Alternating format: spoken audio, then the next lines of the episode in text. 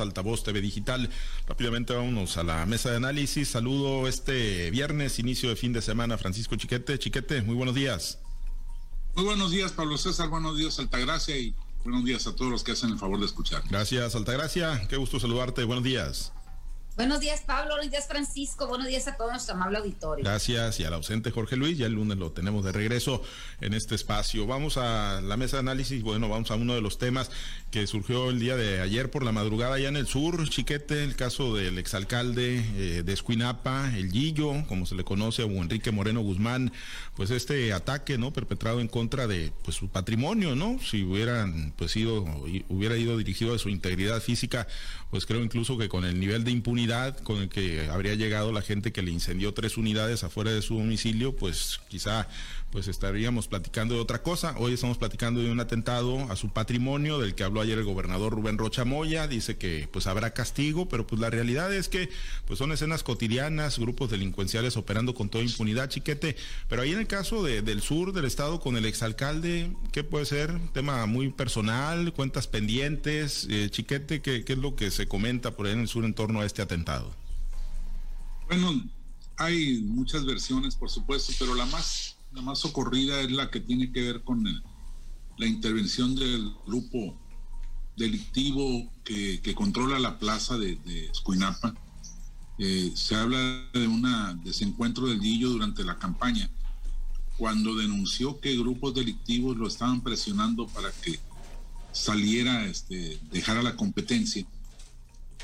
Y pues hubo una reacción de gobierno, hubo algunos operativos, algunas acciones, detenciones, y que esto le habría, provocado un, pues una enemistad mucho más fuerte que, le, que podría ser el origen de esto. La verdad es que no hay ninguna pista.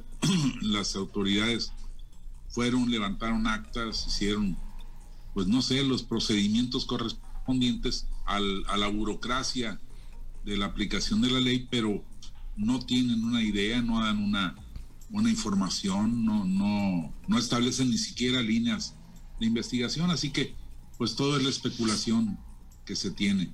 Sin embargo, pues sabemos que hay, hay grupos delictivos que controlan las plazas y que están este, pues actuando ya prácticamente de manera autónoma. En algunos casos se dice que autónomamente de sus propias organizaciones de suerte que no es, no es fácil eh, pues establecer un, un móvil, un mecanismo eh, que, nos lleve así de manera inmediata a dar con la realidad. La, esperanza es que efectivamente el aparato de, la, de justicia del Estado cumpla con el compromiso que hizo el gobernador Rubén Rochamoya de que se castigará a los responsables y la sociedad vea que no existe impunidad que ha existido hasta el momento en otros casos, no tan graves, no tan visibles, pero que ha existido. La impunidad es un problema, un fenómeno que seguramente es lo que alienta la comisión de este tipo de delitos. Y que finalmente, Altagracia, pues sirven eh, pues como mensajes, ¿no? O sea, al final de cuentas, pues tendrán que acusar recibo pues otros, ¿no? Eh, quienes hoy están gobernando, quienes ya gobernaron, pero sobre todo quienes están, porque pues efectivamente, ¿no? Ante el poder con el que actúan y operan estos grupos delincuenciales, eh, pues digo, ¿qué les queda? Pues nada más o someterse o alinearse o coludirse, Altagracia, con estos, con estas mafias.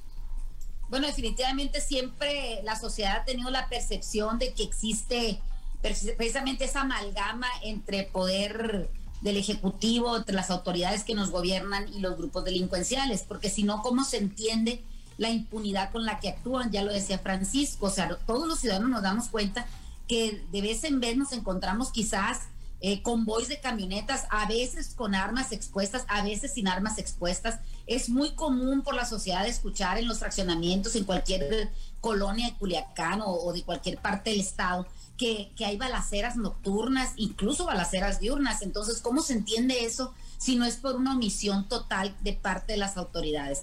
Eh, el ataque que se le hace al expresidente municipal de, de Escuinapa, pues solamente viene a ser una, una una, una, una rayita más al tigre. Recordemos que en estas elecciones pasadas fueron varios los candidatos a presidencias municipales, incluso diputaciones, los que alegaron que tuvieron amenazas o que tuvieron conatos de violencia en las eh, a la hora de hacer el proselitismo. Eh, recordemos también cómo fue eh, el asunto del municipio de Badiraguato, donde Lupita Iribe pues sufre el, le levantaron al hermano, creo que al, cuñado. Fue una serie de situaciones muy graves también en, en Ahome, como el día de la elección hubo pues algunos llamamientos a, la, a, la, a, la, autoridad y esta autoridad permaneció misa, incluso el, el exgobernador Quirino András Coppel pues no se apareció en todo lo que fue la, la contienda electoral. Entonces lo que estamos viendo quizá puedan ser resabios que hayan quedado de esa misma contienda, pero lo que es un hecho es que nadie en este país esté exento de sufrir un conato de violencia. Desgraciadamente, los que estamos en medio, que somos los ciudadanos en, en particular, estamos viendo cómo por el solo hecho de ir transitando por una calle o que vayas acercándote a un lugar donde está viendo un problema de esa naturaleza puede costarte la vida. Es duro decirlo, es quizás suene hasta alarmista, pero veamos lo que ha ocurrido en las últimas semanas, no nada más en Sinaloa, sino en todas partes del país, donde si te acercas a una manifestación puedes sufrir el ataque quizás dirigido a una persona, pero que desgraciadamente se van también personas que no tienen nada que ver. Quizás, como te digo, el tema del expresidente municipal pues tenga que ver también con, asuntos personales de él o con asuntos del, mismo gobierno, no lo sabemos. Lo que es un hecho es que también estos presidentes municipales, estas autoridades, han luchado mucho para que le sigan conservando por lo menos dos o tres años las escoltas que traían por ese tipo de temas precisamente, los, los, los desencuentros que pudieran tener con grupos delictivos o quizá con grupos que, que son un poco obcecados o que son más este reacios a, aceptar que tal o cual persona pueda llegarles a, a, dirigir en cierto momento. No hemos visto gobernadores que cuentan todavía con un gran aparato de, seguridad y a veces los ciudadanos pues decimos por qué, o sea, están gastando en algo que no debe de ser. Pero eh, cuando vemos este tipo de situaciones, no sé cómo te digo, si sea personal o sea por historia del mismo eh, ejercicio de gobierno a esta persona, pero le llegan de esa naturaleza y todo el mundo pensamos, si le llegan a ellos, ¿cómo, cómo no nos van a llegar a nosotros? Y, lo hemos visto también en comerciantes, en la zona de Mazatlán hace un tiempo, recuerdo, este, que era casi imposible visitar eh, ese, ese puerto por las condiciones de violencia que habían. Incluso si tú tenías que tomar un vuelo eh, para, para un lugar donde Culiacán no fuera el destino, tuviéramos que pasar por algunas comunidades que están entre la cabecera municipal y el aeropuerto, casi era imposible circular por ahí porque podías tener asaltos. Entonces, eh, no hablo precisamente que Mazatlán en estos momentos lo esté viviendo, pero hemos visto cómo ciertas zonas del estado, ciertas zonas del país son difíciles de transitar. Entonces, pues lo que le pasó a esta persona, ojalá y de verdad se investigue y ojalá se den a conocer los resultados, porque todavía de las denuncias que hubo por el día de la elección, pues no tenemos ningún resultado, solamente le apuestan al olvido de la ciudadanía y a que se revivan solamente en mesas de análisis o en anecdotarios de cuando ya pasó el tiempo, como desgraciadamente pasó el 17 de octubre del 2019. Pues sí, lamentablemente, pues es una situación que, que ahí está, chiquete, eh, desde la campaña, ¿no? Se, se observó pues una violencia desbordada en contra de, de, los candidatos, incluso más desbordada que en el 2018, la de este 2021, con, con agresiones, hay consultoras, hay empresas que hicieron pues levantamientos estadísticos, hablan de 782 agresiones a candidatos y políticos, se superaron las 774 que se registraron en la campaña del 2018, fueron... Eh, por lo menos 35 homicidios de candidatos, los que se habrían registrado en diversas partes del país. Y bueno, pues en el caso de Sinaloa, si bien no tuvimos eventos de, altísimo impacto, pues el comentario fue, ¿no? Que quitaron y pusieron a su disposición los grupos delincuenciales. Sí es, y desafortunadamente tanto los derrotados como los ganadores guardaron silencio. Eh, no solo no se procedió, sino que se buscó cubrir con un manto protector esto. Y, pues independientemente de, lo que esto signifique en imagen para el gobierno electo, pues es un asunto grave para la sociedad en general. Ya estamos viendo los primeros resultados de aquella impunidad refrendándose en esta. Eh, tiene razón Altagracia en, en el gran concierto de, de hechos delictivos que, se ha vivido, que se ha registrado, esta viene a ser una raya más al tigre, pero no es una rayita. Es una raya muy grande porque se trata de una figura muy pública.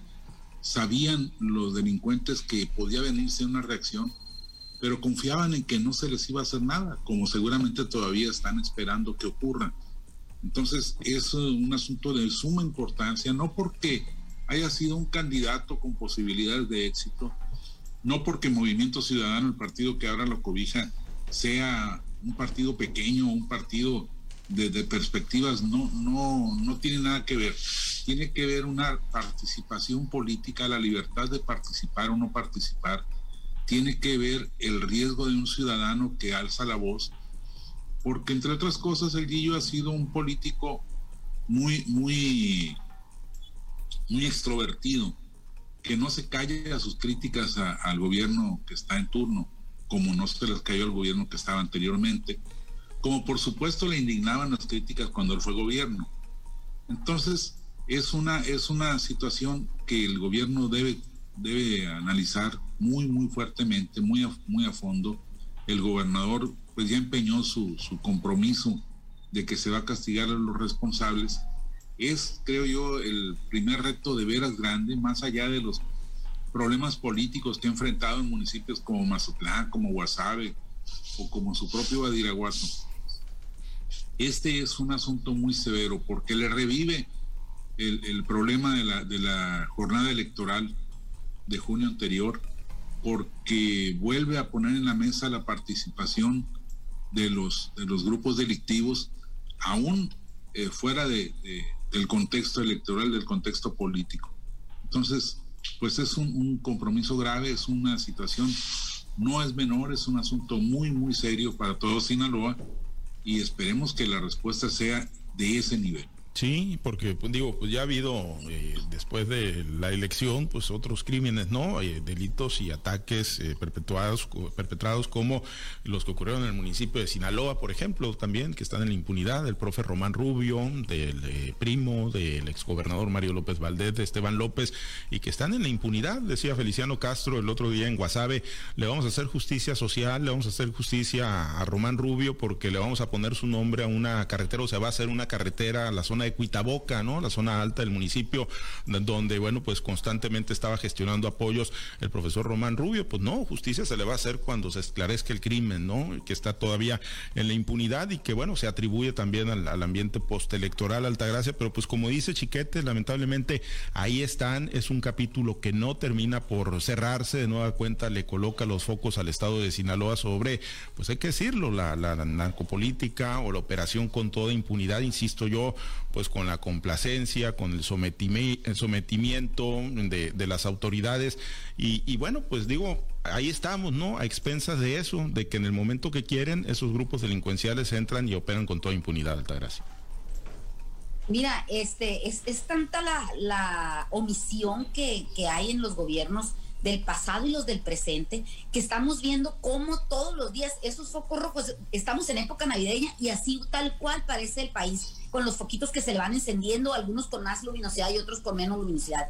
Pero en este país donde vemos gente colgando de puentes, que vemos gente tirada en las calles, oye, ¿qué podemos pensar? Que ni los anteriores ni los presentes, parece que nadie puede hacer nada con lo que está pasando. Si bien es cierto, hay un una colusión entre el crimen organizado y algunas personas de la sociedad como las hay con el gobierno, no debemos de desestimar todo ese, ese, a veces ese miedo que tienen las personas a veces de salir a la calle o de pasar por algún lugar donde ves que hay ciertas reuniones que tú las ves a, la calle, no necesitas ser especialista en, en, violencia o en, en, temas de seguridad, tú lo ves todos los días. Entonces vemos cómo las autoridades hablan de un México que no existe.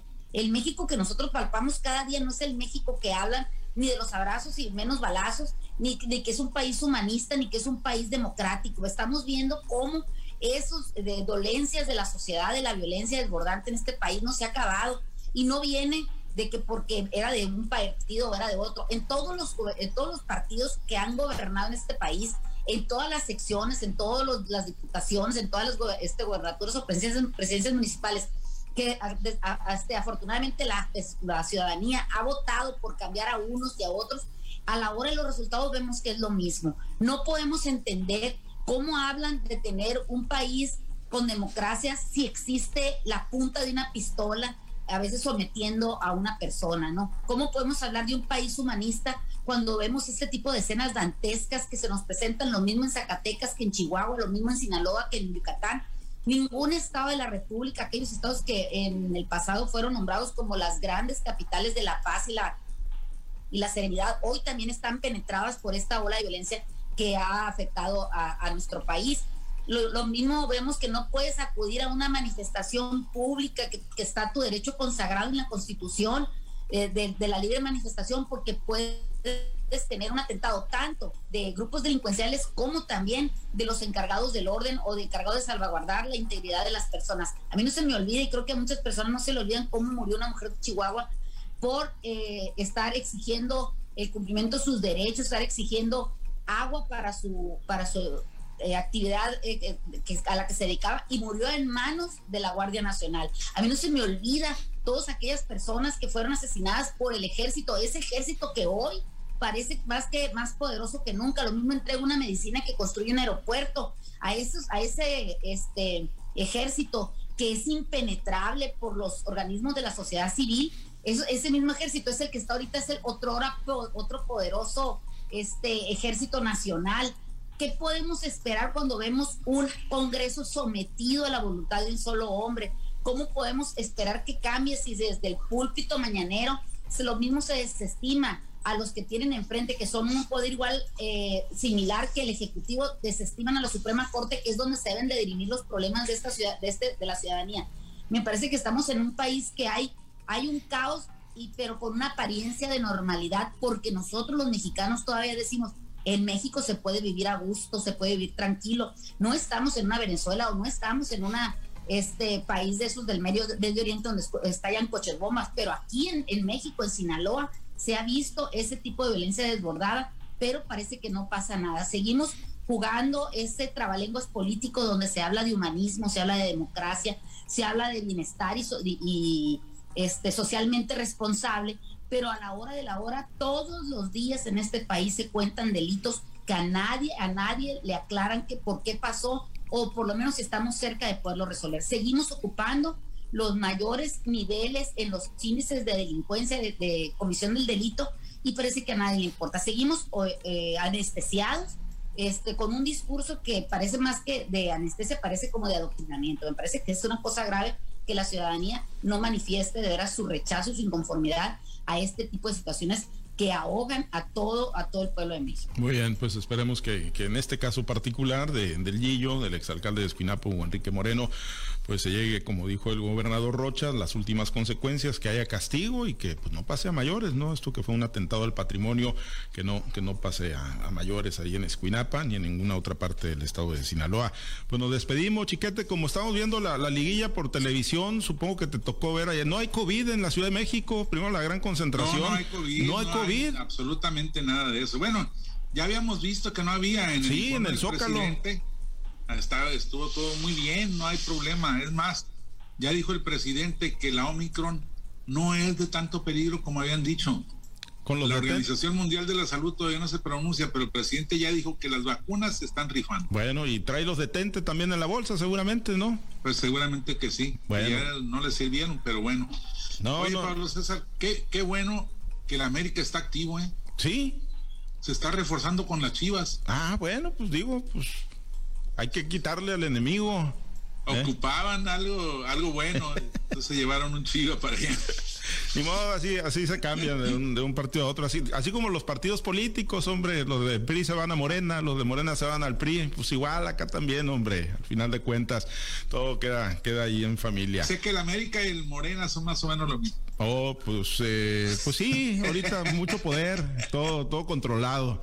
Bueno, gracias, chiquete. Excelente fin de semana. Buen día, saludos. gracias, Altagracia. Excelente fin de semana una pregunta al aire. Cuando el gobernador dice que llegará a las últimas consecuencias, es una frase que he escuchado repetitivamente en todos los que tienen un ejercicio de poder. Quisiera saber cuáles son esas últimas consecuencias. Pues, ¿Cuáles son? Pues digo, las últimas. Las últimas. Las que están después de las penúltimas. Y si no las conoces, es, y, si no las conoces es porque nunca llegan, pues. Nunca llegan. Pues nunca llegan. Por eso no sabemos cuáles son esas últimas consecuencias. Bueno, gracias. Excelente fin de semana, Altagracia. Muchas gracias. Excelente fin de semana para todos. Gracias a los compañeros operadores en las diferentes plazas de Grupo Chávez Radio. Gracias Alberto Armenta por su apoyo en la producción y transmisión de Altavoz TV Digital. Se queda en la mazorca y buena música para usted. Nosotros invitarlo a que se mantenga conectados en nuestro portal www.noticieroaltavoz.com. Soy Pablo César Espinosa. Le deseo a usted que tenga un excelente y muy productivo día.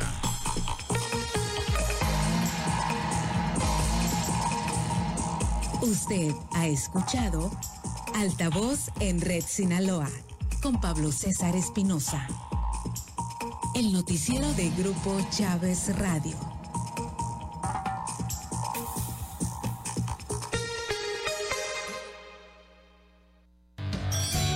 En las fiestas decembrinas, estamos contigo donde tú estés. Radio 65